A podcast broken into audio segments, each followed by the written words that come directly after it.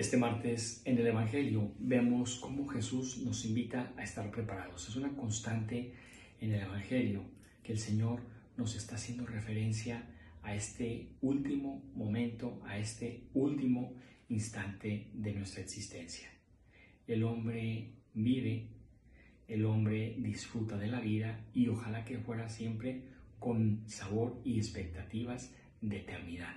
En la vida estamos de paso y el Señor nos da una vida para prepararnos, el Señor nos da unas semanas para prepararnos, el Señor nos da unos meses, unos años para prepararnos a este encuentro definitivo con el Señor.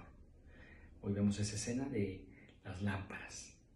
Hay que mantener las lámparas encendidas, llenas de aceite, para que cuando llegue el Señor nos encuentre en vigilia, nos encuentre despiertos y nos encuentre con las lámparas llenas de buenas obras.